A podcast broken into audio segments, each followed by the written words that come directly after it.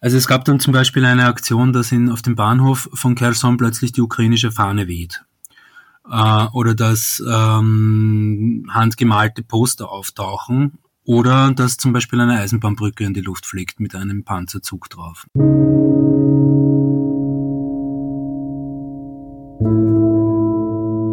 Krieg und Frieden. Der Podcast zur Furche-Serie.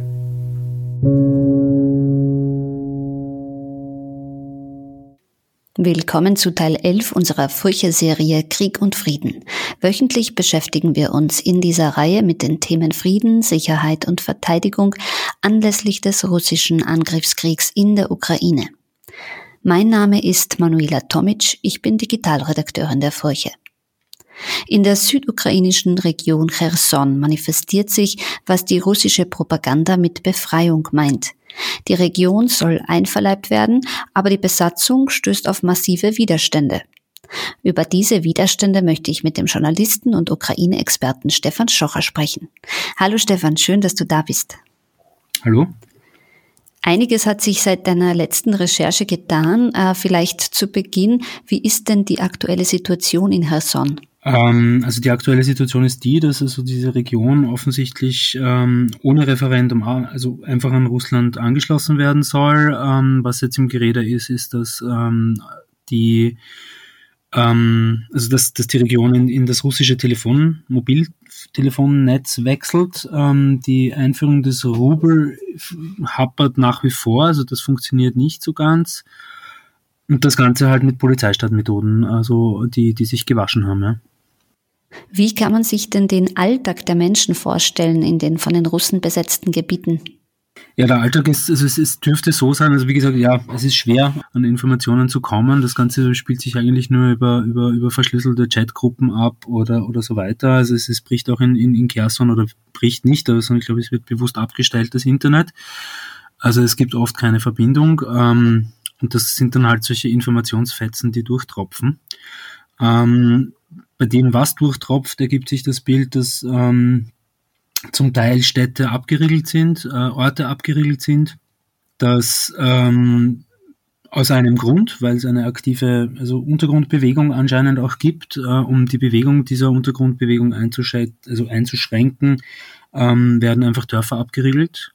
Es dürfte für Männer vor allem extrem schwer sein, aus der Region hinauszukommen und sich überhaupt in der Region zu bewegen ähm, weil Männer mal so im Generalverdacht stehen, also Kollaborateure im russischen Sinne zu sein, also, also Ukrainer zu sein.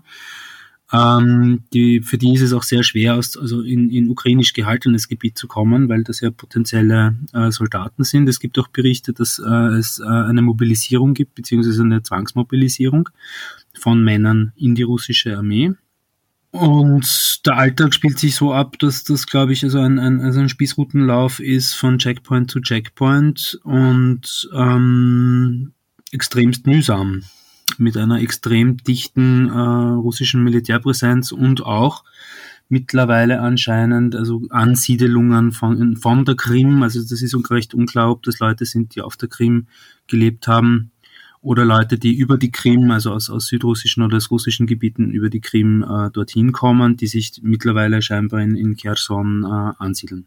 Telefon- und Internetanschlüsse sind oft äh, unterbrochen. Wir dürften also von russischer Seite abgesch abgeschalten werden. Ähm, es gibt auch so ein bisschen einen, einen, einen Ringkampf zwischen dem russischen Mobilfunknetz und dem, dem ukrainischen Mobilfunknetz. Also es gibt immer wieder mal Berichte, dass das ukrainische Anbieter auch in, auf dem Gebiet von Kherson äh, funktionieren. Dann funktionieren, funktionieren sie wiederum nicht. Ähm, also es ist sehr unklar. Also was halt das Einzige, was dann funktioniert, sind weniger Telefonnummern oder, oder Chatdienste, die auf, auf Telefonnummern gebunden sind, sondern halt Dienste, die, die, die also Internet ähm, basiert sind. Und, und das, das funktioniert dann einigermaßen halt, wenn es, wenn es Internet gibt. Welchen Plan verfolgen die Russen mit der Eroberung von Cherson? Also die, die Region ist strategisch sehr wichtig, weil ähm, also ein, ein, ein Hauptproblem der russischen Annexion der Krim war die Wasserversorgung der Krim. Die war ja immer ein Problem. Also Lebensmittel kann man irgendwie bringen, alles Mögliche kann man irgendwie bringen. Aber Wasser kann man einfach nicht ähm, in diesen Mengen, in der es äh, in der Landwirtschaft benötigt wird, äh, über eine Brücke schippern. Das funktioniert nicht. Und äh, in Kherson zweigt eben genau jener Kanal ab vom, vom Dnipro, ähm, der, der die, die Krim mit, mit, mit Wasser versorgt. Also von dem her ist die, ist die Region einmal ganz einfach für die Krim wichtig. Ähm, ohne die Region gibt's aber halt auch keine, keine Kontrolle über, also möglicherweise Kontrolle über oder über Odessa, also was, was ja nach wie vor im Raum steht, also ob es da nicht eine Offensive ähm, auf Odessa geben wird die ich persönlich für einigermaßen wahrscheinlich halte. Also das ist zumindest probieren, weil man dann auch einen Landkorridor nach Moldawien beziehungsweise nach ähm, Pridnestrovje äh, herstellen könnte, also dieses abtrünnige Gebiet in Moldawien, wo ja auch russische Truppen stehen. Jetzt schreibst du, dass es ja von Anfang an zivilen Widerstand und Proteste gegen die Okkupation gegeben hat. Äh, wie sehen diese aus? Ja, das beruft sich eben auf, auf, auf diese Informationen, die so ein bisschen tröpfchenweise daherkommen. Also es gab dann zum Beispiel eine Aktion, dass in, auf dem Bahnhof von Kherson plötzlich die ukrainische Fahne weht. Äh, oder dass ähm, handgemalte Poster auftauchen. Oder dass zum Beispiel eine Eisenbahnbrücke in die Luft fliegt mit einem Panzerzug drauf. Also es sind solche Aktionen, die dann passieren. Äh, es gab auch immer wieder Pro äh, Proteste und es gab auch Versuche, auch nach der Niederschlagung von Protesten mit Tränengas und, und, und, und äh, Schreckschussmunition ähm, und Blendgranaten ähm, neue Proteste zu sich zu formieren oder dass es den Versuch gab, neue Proteste zu formieren, die werden nur immer zerschlagen und das ist einfach eine Sache, die sich zunehmend in den, in einen Untergrund bewegt hat, was zur Folge hat, ähm, dass die russischen Besatzungstruppen halt auch gezielt nach den Organisatoren dieser, dieser Proteste suchen. Du berichtest auch über eine aktive Guerillatruppe, die mit ganz anderen Maßnahmen arbeitet, um die russischen Besatzer zu stoppen. Wie kann man sich das vorstellen? Ja, das ist schwer zu sagen, weil über die sehr wenig, sehr wenig bekannt ist. Also das sind, das sind äh, eben, es gibt so diese, diese Aktionen, die immer wieder mal äh, sichtbar werden. Also eben eine ukrainische Fahne auf dem Bahnhof oder auf dem Rathaus. Oder dann eben eine, eine gesprengte Brücke, ähm, wo es schon eine andere Logistik braucht, um, um so eine Aktion ähm, zu vollziehen. Bin mir nicht sicher, ob das eine wirkliche Guerilla ist oder ob es quasi eine, eine, eine, eine, eine, eine Armee ist oder also Teile, ein Teil einer Spezialeinheit der Armee, die da, die da aktiv ist, weil ich, also so wie ich die Front verstehe, es auch also keine, keine, keine Linie ist, ähm, die, die hundertprozentig dicht ist, sondern da kann man auch durch. Also es gibt auch Berichte von Spezialeinheiten, die zum Beispiel an der, an der Grenze zwischen Luhansk und, und Russland unterwegs sind und dort Sabotageaktionen ähm, vollführen. Ja. Also ich bin mir nicht sicher, ob das jetzt eine wirkliche Guerilla-Guerilla ist äh, oder ob das eine, eine, eine Einheit der Armee ist. Was ganz sicher ist, ist, dass diese, diese was auch immer Truppe das ist, äh, wahrscheinlich auf sehr großen Rückhalt in der Bevölkerung zählen kann. Und ich glaube, ohne den kann sowas auch, auch in so einem Gebiet mit so einer militärischen Dichte, die die Russen dort aufgebaut haben, nicht funktionieren. Es gibt ja auch Hausdurchsuchungen, Verschleppungen. Was droht denn jenen, die sich gegen die Besatzer richten? Es gab ganz gezielte Aktionen äh, gegen Journalisten, gegen Aktivisten, gegen auch Lokalpolitiker.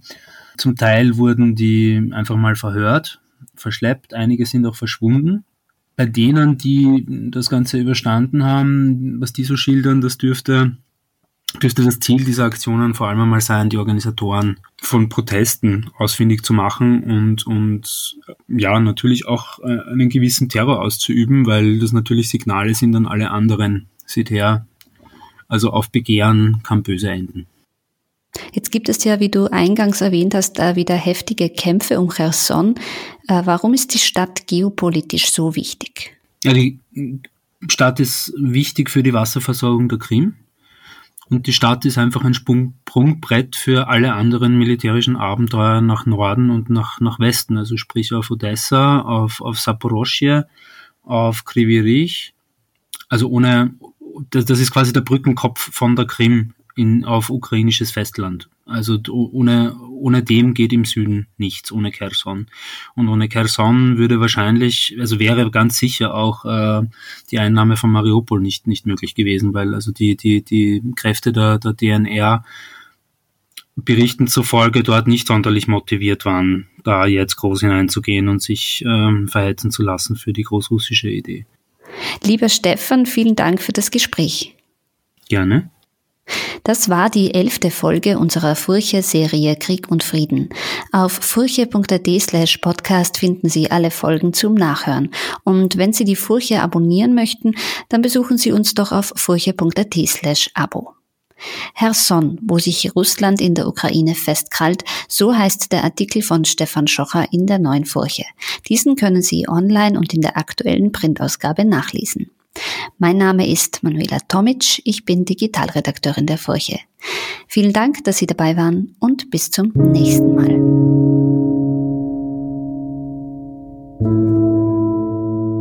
Krieg und Frieden. Der Podcast zur Furche-Serie.